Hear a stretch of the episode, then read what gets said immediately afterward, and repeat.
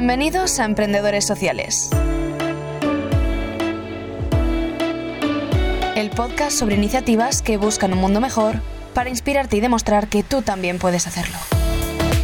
Bienvenidos un día más, muy buenas a todos. Bienvenidos a Emprendedores Sociales, el podcast en el que traemos a emprendedores, traemos a expertos para aprender de ellos, para mejorar, reflexionar y ser parte del cambio positivo que necesitan nuestro entorno, nuestra familia y el mundo entero. Eh, como siempre, estamos todos hoy, todo el equipo, así que nada, me gustaría presentar a Adri, cabina eh, en producción, cabina 29, Mateo, Alfonso y aquí Luis comentando. Bueno, hoy hablaremos de, de los problemas medioambientales a los que nos enfrentamos a nivel mundial y de soluciones como las que propone la empresa social Retri, que hoy tenemos la suerte de hablar con su fundador. Bueno, el caso es que no hay planeta B, o como, como dice Pedro, el fundador de Retri, el planeta B está muy lejos. Y ahora mismo Elon Musk eh, todavía no, no nos permite ir a otros planetas. Entonces no tenemos otra opción y nos estamos, por así decirlo, cargando el planeta y no tenemos la opción de reintentar, como en los videojuegos. De hecho, si todo el planeta consumiera lo que hace una persona en Europa, en Occidente, eh, necesitaríamos varias tierras para poder proveer a todo el mundo. Y si a esto le sumamos que tratamos el planeta como un sumidero al que vertimos todos los residuos de lo que generamos, al que vertimos todos los gases tóxicos de nuestros coches, de nuestras fábricas, pues no sé, nos hace preguntarnos cuánto aguantará el planeta. Y de hecho, ya hemos visto, ya estamos viendo los primeros indicios de que el planeta se está debilitando. Estamos viendo pues cómo sube la contaminación, cómo aumentan las catástrofes medioambientales. Y, también, por ejemplo, pues la UNESCO en 2019 eh, presentó una investigación que afirmaba que un millón de especies están en peligro de extinción. Entonces, como he dicho antes, no hay planeta B, pero todavía hay esperanza, ¿no? Creemos que hay esperanza. Y ahora mismo con la situación del confinamiento hemos visto que, han vuelto animales a las ciudades, hemos visto delfines en las costas, hemos visto que los niveles de contaminación se han reducido y esto pues nos da un poco de optimismo de que quizás pueda haber solución. Y hoy hablaremos con Pedro Pérez, fundador de Retri, que es una empresa que trata de reducir la huella ecológica, eh, entre otras cosas, de las empresas. Y bueno, hoy pues hablaremos con él de este tema y nos, nos explicará cómo, cómo ve la situación.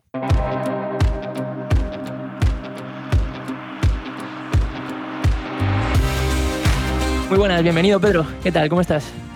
Hola, muy buenas, ¿qué tal? Muchas gracias por, estar aquí con nosotros y por tu iniciativa. Nada, gracias a vosotros. Bueno, lo primero, eh, como, como, como, has escuchado, pues he introducido el tema de, la situación en la que nos encontramos a nivel mundial, a nivel climático. ¿Tú piensas, tú crees que tenemos la oportunidad ahora mismo de, de revertir la situación y de poder convivir en equilibrio con la naturaleza?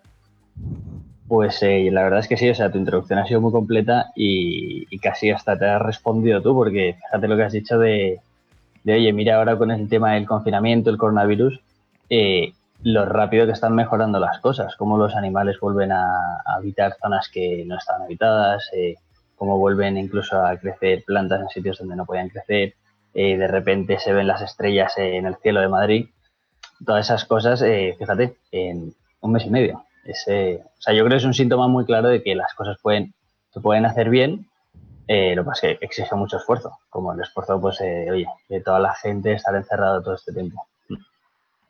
Sí, sí, totalmente.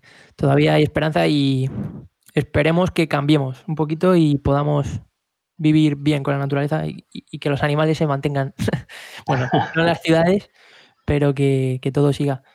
Bueno, em, en este sentido, tú has fundado una, empresa social que se llama Retri, ¿no? Y me gustaría que nos explicaras cómo surge y luego qué es y qué actividades principales hacéis en, la empresa. Pues, eh, bueno, a ver, son muchas cosas, pero a ver, lo, importante es eh, eh, al principio del todo, del todo, del todo, ver qué cosas son qué cosas son las importantes, ¿vale? hay un montón de problemas, un montón de retos ahora mismo en la sociedad eh, que de hecho se recogen muy claramente en los ODS, los Objetivos de Desarrollo Sostenible. Pero yo lo que siempre digo, ¿vale? Y lo que siempre le cuento a la gente es, oye, definamos unas prioridades. Igual que tú en tu vida eh, coges y dices, oye, pues eh, tengo estos problemas, tengo esta lista, pero voy a ir uno a uno diciendo, pues lo primero que tengo que hacer es esto, esto y esto, ¿vale? Y el ejemplo que siempre pongo es, imagínate que por la noche te has ido, has terminado de cenar, has dejado los platos sucios ahí en la cocina, te vas a dormir, te despiertas y, y la casa está ardiendo.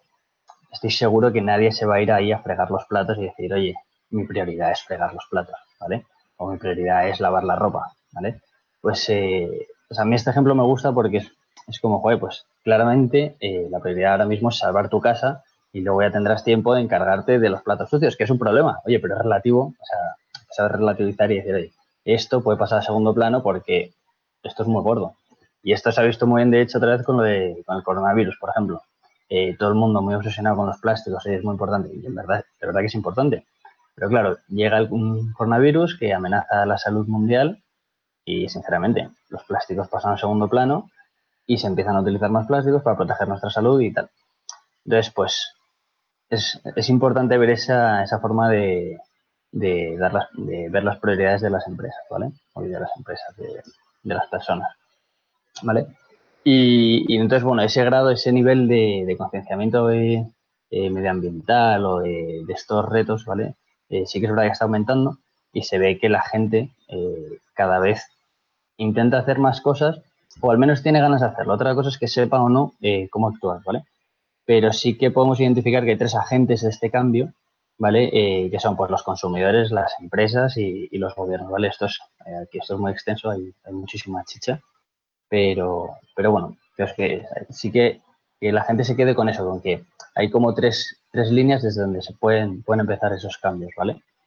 Eh, algunos serían muy agresivos, como si empiezan los gobiernos, serían muy útiles, pero demasiado agresivos a lo mejor.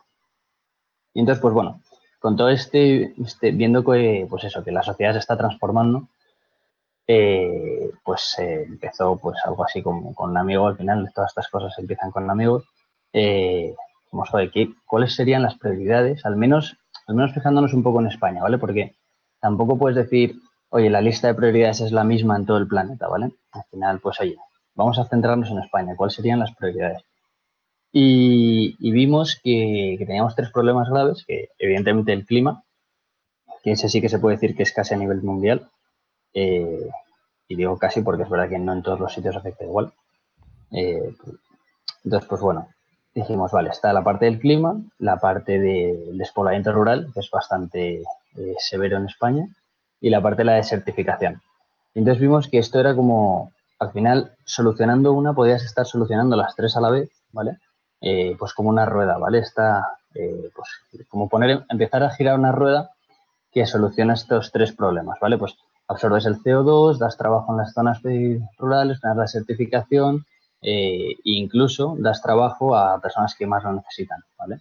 Eh, ya sea en riesgo de exclusión, en zonas donde hay un alto índice de paro o, lo que sea, ¿vale? Y entonces, pues bueno, eh, esto era una obsesión que tenía yo de, trabajar para algo que fuese bueno para la sociedad. Es algo que siempre me había pasado, lo podemos llamar un problema si queréis. pero, pero bueno, pues esta obsesión la compartía con un, buen amigo, ¿vale? Un ingeniero aeronáutico brillante, sabe de economía, política, eh, es como un tío, un ilustrado de la época. Y, entonces, bueno, pues dijimos, oye, el, único problema gordo que tiene esto es cómo empiezas a hacer que esta rueda gire, ¿vale? Eh, necesitas dinero, como para muchísimas cosas, eh, como para todo. Necesitas pasta, entonces, ¿de dónde sacas esta pasta?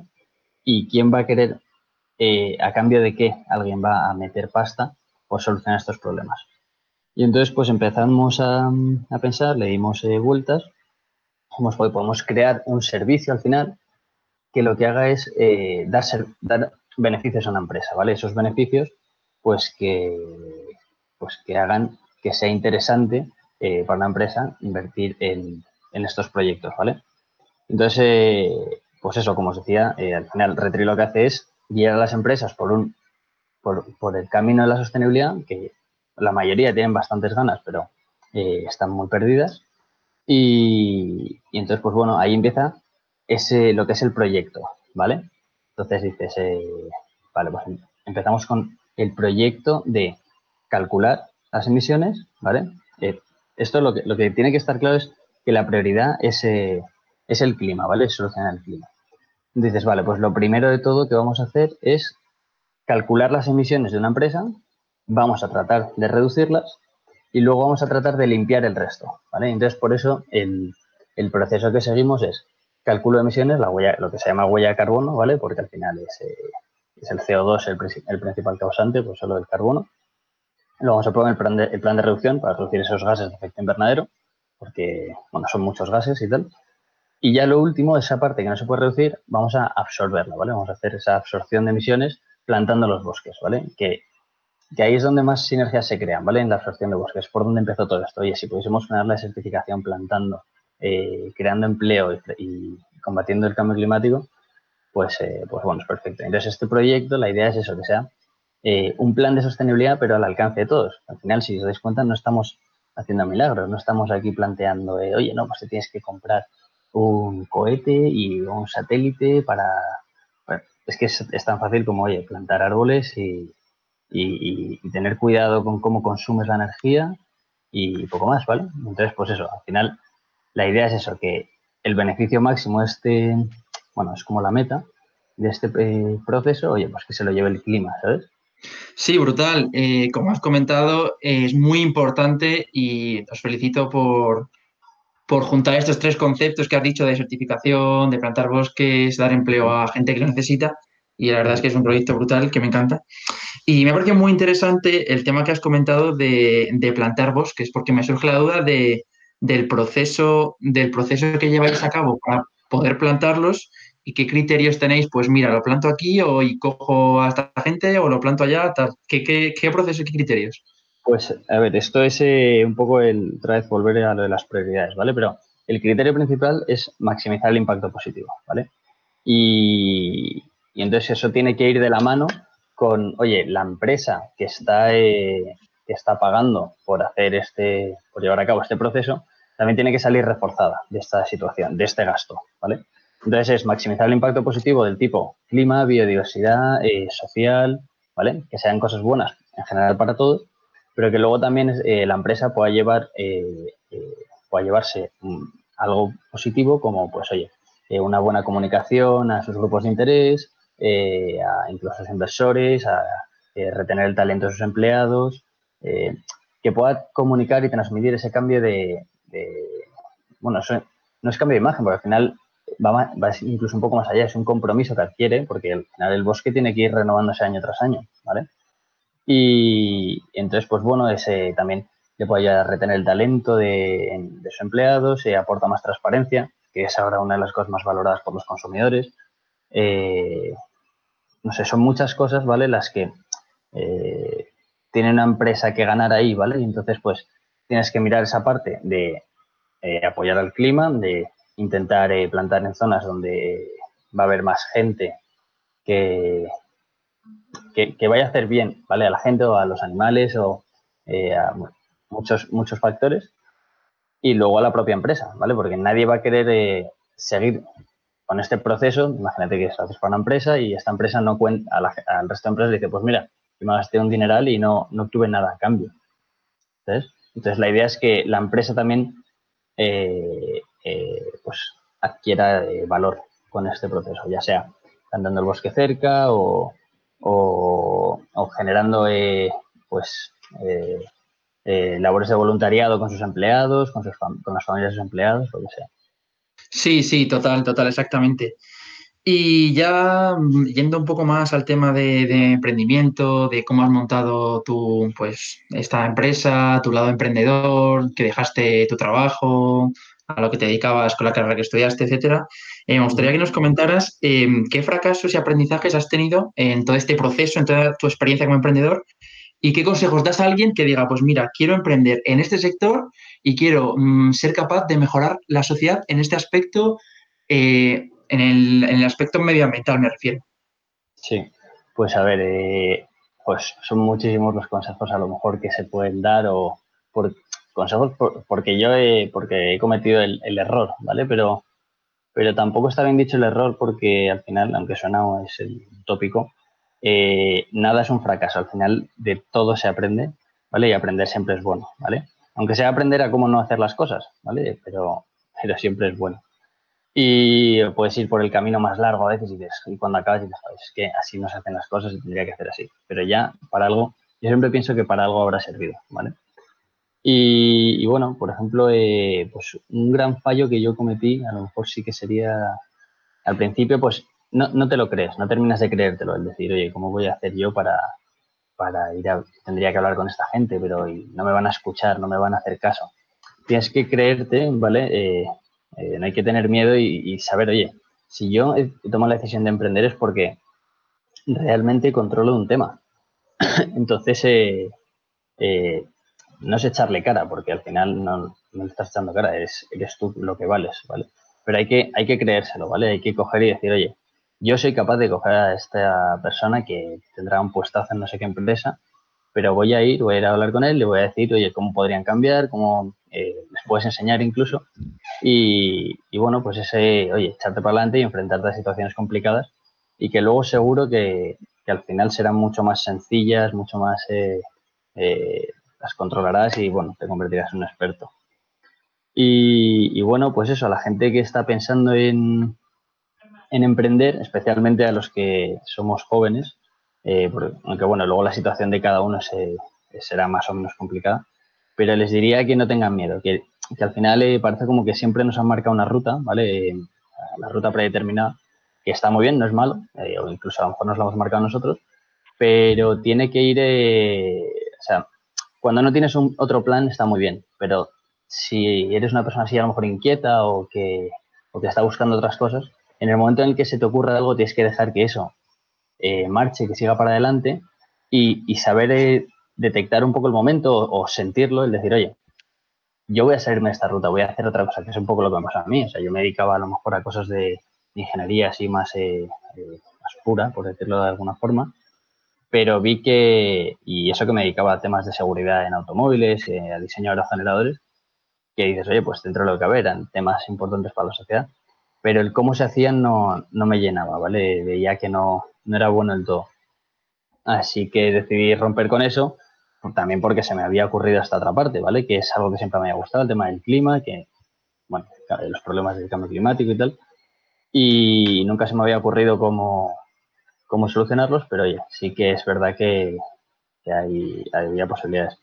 Y luego, pues a la gente, eh, otra cosa que le diría es que se tire a la piscina pero ya, directamente, en cuanto lo duden, que se tiren a la piscina, que yo es algo que siempre pensaba, siempre me decían, antes de tirarte a la piscina tienes que hacer muchas cosas, medir, estudiar esto, eh, eh, un plan de negocio, tienes que tener muchísima experiencia, no sé qué. O tírate a la piscina, tírate, ya está. Si ya no te tires en lo hondo, tírate en la parte baja y aprende a nadar desde dentro. No aprendas, eh, no des clases de natación fuera de la piscina, no te pases tres años yendo a seminarios, yendo a cosas así para, para ver cómo se nada y luego de repente, después de 10 años aprendiendo a nadar sin haber tocado el agua, te tiras y te das cuenta de que no tienes ni idea de nadar. Vale, yo creo que eso es algo que en Retri hicimos bien. Nos tiramos muy rápido a la piscina sin tener todas con nosotros de si funcionaría o no. Pero, pero bueno, la verdad que, oye, pues, eh, pues salió bien. Entonces yo eso es algo a que animo a todo el mundo a que lo haga, que se tiren a la piscina, que no tengan miedo y especialmente si, si son jóvenes. Sí, totalmente de acuerdo en ese sentido de, tomar acción y de, y de, por así decirlo, no pensar, aunque tener un plan, pero no tener el plan 100% establecido, pero, pero sí tomar acción, ¿no? Como nos has comentado, nos comentabas fuera, fuera de grabación, que has aprovechado este confinamiento como para darle un poco más de estabilidad al plan de negocio, ¿no? Sí, sí, justo. Le hacía falta, sí. Y volviendo además a, esta, a esta estabilidad, eh, me gustaría abrir un pequeño debate relacionado con, el medio ambiente, ¿no? Al final Retri lo que se encarga también es de cuidar el planeta, ¿no? Es decir, a través de las empresas como medio, como herramienta, pero, eh, bueno, pues sumar, ¿no? A un cambio positivo de conciencia medioambiental. Entonces quería hacer eh, varias preguntas o un pequeño debate. Primero quería contar mi, mi opinión. Y es relacionado al medio ambiente y al cuidado del mismo. Por una parte, eh, y no sé qué pensáis, em, siento que, que a veces nos olvida que los seres humanos somos animales. Eh, realmente. Entonces, como que llegamos al planeta y entonces empezamos a, conquistar en cierta manera. Y entonces hay un momento en el que casi nos creemos dueños del planeta, cuando el planeta estaba mucho antes que nosotros. Pero no solo dueños del planeta, sueño de los, dueño de los animales, dueño de las plantas, dueño de los territorios, entonces hemos empezado a construir, a contaminar, a ocupar, no se tiene sentido hacer que los animales trabajen para nosotros, las plantas también, y nos hemos quedado los dueños del mundo, en cierta manera, hasta que llega un momento en el que el mundo puede que nos diga chao, chao como humanidad. Entonces quería preguntar un poco, pero el primer punto, y ahora comento el segundo, es sobre eh, hasta qué punto este cuidado de la Tierra eh, es responsabilidad nuestra y si debemos hacerlo por sobrevivir como humanidad o por cuidar el planeta. Porque hay muchos movimientos que dicen, debemos cuidar el planeta, pues no, el planeta no va a continuar. Y yo lo que siento personalmente es que el planeta va a seguir contaminando, como gran Pachamama, que dicen, mientras que la humanidad puede que no continúe, ¿no? Es el primer punto y el segundo, hasta qué punto tratamos de tú a tú a los seres. Es decir, eh, bueno, no sé si, si, hay un montón de estudios que dicen que las plantas sienten, no solo los animales, ¿no? Entonces, ¿hasta qué punto eh, despertar esta conciencia de verles de tú a tú como, persona, como seres vivos, en cierta manera, va a hacer aumentar esta responsabilidad? Y ya el último punto, para no olvidar más, si este, esta responsabilidad, este cambio medioambiental, debe empezar por la sociedad, debe empezar por el Estado, debe empezar por las empresas o debe empezar individualmente. Porque yo creo, creo que hablar como sociedad está muy bien, pero no llegamos a ningún lado, no aterrizamos. Creo que el cambio múltiple, el cambio grupal empieza por un cambio individual. Entonces, bueno, me gustaría primero preguntarte a ti, Pedro, y después a mis compañeros, ¿qué es lo que opinas sobre todo esto?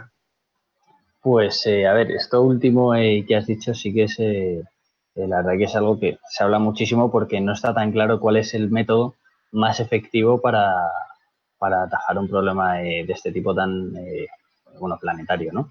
Que un poco lo he comentado antes, final, eh, los tres agentes del cambio de más eh, así, grandes grupos, ¿vale?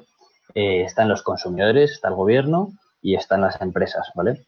Al final, lo más efectivo que sería que cogiese el gobierno y nos dijese, oye, se acabaron los combustibles fósiles, no va a llegar ni una pizca de gasolina ni de gas natural, ¿vale? Pero tal vez sea demasiado radical y sobre todo es que al final lo que estás cortando es la libertad de la gente, ¿vale? Este, ese tipo de medidas no estarían bien vistas. Eh, lo que pasa es que tampoco podemos esperar que de repente todos nos volvamos sostenibles eh, individualmente y que ya está, y que eh, busquemos la forma de, ser sostenibles, pero sin, nadie que nos ayude, ¿vale? O sin, sin esos servicios que contratamos como individuos vengan de cosas más sostenibles. Entonces, ahí las empresas tienen mucho que hacer. Al final, si crece una conciencia sostenible, sí, en los consumidores, ¿vale? Que demandan esta sostenibilidad, eh, el tipo de, oye, me quiero comprar unos eh, macarrones y quiero que se hayan cultivado, se hayan producido, eh, trigo y todo, pues de forma sostenible. Pues ahí es cuando empieza el cambio, ¿vale? Cuando las empresas sienten que hay una demanda de sostenibilidad, cuando empiezan a actuar. Al final tienen un poder financiero mucho mayor que, pues eso, que los individuos. Es verdad que el cambio es más lento, ¿vale? Tú si quieres empezar a reciclar en tu casa, en el momento en el que lo decides, pues puedes empezar a hacerlo, o sea, en el mismo segundo. En las empresas esto es un poco más de, eh, va un poco más despacio, pero luego el poder llega mucho, más allá, ¿vale? Al final eh, eh, yo creo que es ahí y por eso en Retri nos hemos centrado en, ese aspecto en, o en este agente del cambio, que es el que tiene el, el, máximo poder, ¿vale? Que sin obligar a la gente ofrece servicios sostenibles, ¿vale? Siempre habrá, habrá empresas que no sean sostenibles, habrá empresas que sí, pero será responsabilidad nuestra de los consumidores apoyar más a estas empresas que aunque a lo mejor nos dan un precio más caro, ¿vale? Por el mismo producto, pero, o por lo que nos parece el mismo producto, pero que están invirtiendo en esa sostenibilidad o en, en factores más sociales, eh, pues al final que salgan adelante o no, va a ser responsabilidad nuestra, porque ellas es un riesgo que asumen, ¿vale? Esto de hecho lo dice Michael Porter, dice, eh, la sostenibilidad es, eh, invertir en sostenibilidad es muy arriesgado pero es mucho más arriesgado no hacerlo, ¿vale? Porque sí que eh, los economistas han identificado, oye, que es que de verdad los consumidores están cambiando y que cada vez se apoya más a las empresas, se apoya, me refiero a, se compra más a las empresas que son más sostenibles. Entonces, eh, yo creo que ahí es donde nosotros tenemos que, como consumidores, tenemos que hacer un poco, eh, pensar, decir, oye, mi dinero me lo voy a gastar en lo más barato, lo más barato que no sé ni dónde viene y tal, o hago un poco más de, he hecho una pensada y me gasto a lo mejor un poco más de dinero en esto que sé que viene de un sitio eh, más sostenible, que sé que apuestan por eh, favorecer proyectos de, sociales o bueno, etc, etc. Yo creo que es muy importante esto que has dicho, el concepto de, las tres patas, ¿no? De, para cambiar nuestro, nuestros hábitos, ¿no? El primero el gobierno, el segundo las empresas y el tercero las personas. Y lo que has dicho de que las personas es lo más importante, los consumidores. De que concienciando a los consumidores es la única manera de que las empresas cambien y de que los gobiernos cambien. Y, yo pienso también que, que, deberíamos de sustituir el concepto que tenemos de usar y tirar por la economía circular.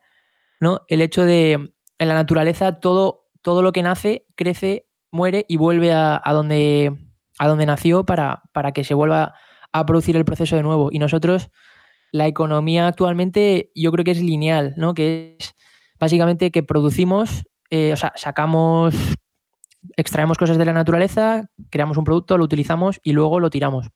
Entonces, el concepto de economía circular que hay en la naturaleza lo que tenemos que hacer es extrapolarlo a nuestra economía e intentar reutilizar más todo. Y yo creo que eso es un punto para empezar. Y luego, como has dicho, Pedro, pues los consumidores, eh, para, pues estamos aumentando la concienciación y tenemos que cambiar un poco nuestros hábitos para que, para que pueda cambiar, pues eso, las empresas con, hábitos, pues como coger más transporte público, como utilizar, tirar eh, cada envase, bueno, cada residuo a su a su recipiente, a su contenedor, porque yo eh, ahora con una investigación que hice para la universidad, yo no lo sabía, pero claro, cada tipo de residuo pues tiene un proceso muy diferente o cada plástico tiene un proceso diferente. Entonces, si no partiendo de la base, si no reciclamos bien, ya nos cargamos el proceso de reciclaje. Entonces es importante eso, el hacer eso y pequeños hábitos como el transporte público, coger transporte público, tener electrodomésticos que consuman menos y, muchas más cosas, ¿no? Pero la clave es eh, empezar y empezar a tomar acción.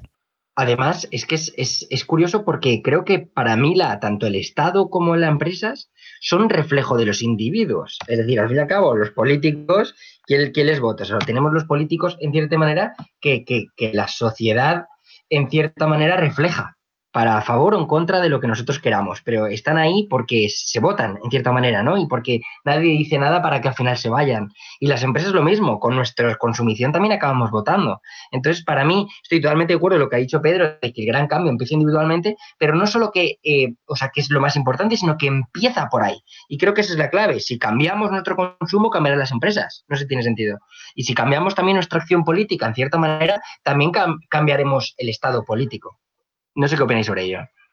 Bueno, a mí me parece, eh, o sea, me parece fundamental eso. Al final, eh, si la gente no, si la gente no cambia, si la gente no, eh, la gente se queda estancada aquí, no llegaríamos, no, no avanzaríamos, ¿vale? Pero la cosa es que esta transformación sí que es real. Hay mil estudios que, que lo detectan por, por todas partes, un montón de organizaciones, universidades que dicen, oye, es que, es que se está identificando que de verdad la gente está cambiando, que los factores de, para tomar una decisión a la hora de consumir eh, van cambiando, eh, ya no son los mismos que hace 20 años y cómo, cómo conseguimos que las empresas se adapten a esto y que no se queden atrás. Las que, como tú decías, eh, Alfonso, al final las que comprando estamos votando. Al final las que no se adapten, no, no, en teoría no van a ser compradas y, y se quedarán atrás. Sí, totalmente. Estoy, estoy muy de acuerdo en eso y, estoy muy, muy de acuerdo también en el tema de la concienciación, de que, de que es importante que la conciencia social eh, entre en este aspecto, ¿no? Para poder ser más sostenibles, para poder mm, que dure más el planeta, etcétera. Y, y, desde este podcast y desde este episodio, ya con que lleguemos solamente a cambiar la conciencia de una persona en este sentido, la verdad es que nos damos por satisfechos, ¿no? Y ya para ir cerrando, eh, darte las gracias, Pedro, por, acompañarnos este ratito. Y, la verdad, repito, enhorabuena por esta iniciativa que es brutal, que nos encanta y ojalá siga creciendo. Y, nada, muchísimas gracias a todos por estar ahí oyéndonos un día más, tomar conciencia social, reciclar y recordaros que estamos en las redes sociales. Estamos en Instagram, arroba emprendedores sociales FM, estamos en Twitter, arroba podcast emprende Estamos también en LinkedIn, Facebook, en nuestras páginas Podcast Emprendedores Sociales y en absolutamente todas las plataformas de audio, Spotify, iBox, Apple Podcast, Google Podcast, y nos podéis mandar por correo cualquier tipo de duda o si queréis que entrevistemos a alguien o vosotros mismos tenéis una empresa y queréis, mira, pues mira, yo creo que puedo aportar al correo arroba podcast emprendedores sociales arroba gmail.com. Y por último, muchas gracias a Adri desde Cabina 29 en producción y un abrazo a todos, a disfrutar y a emprender.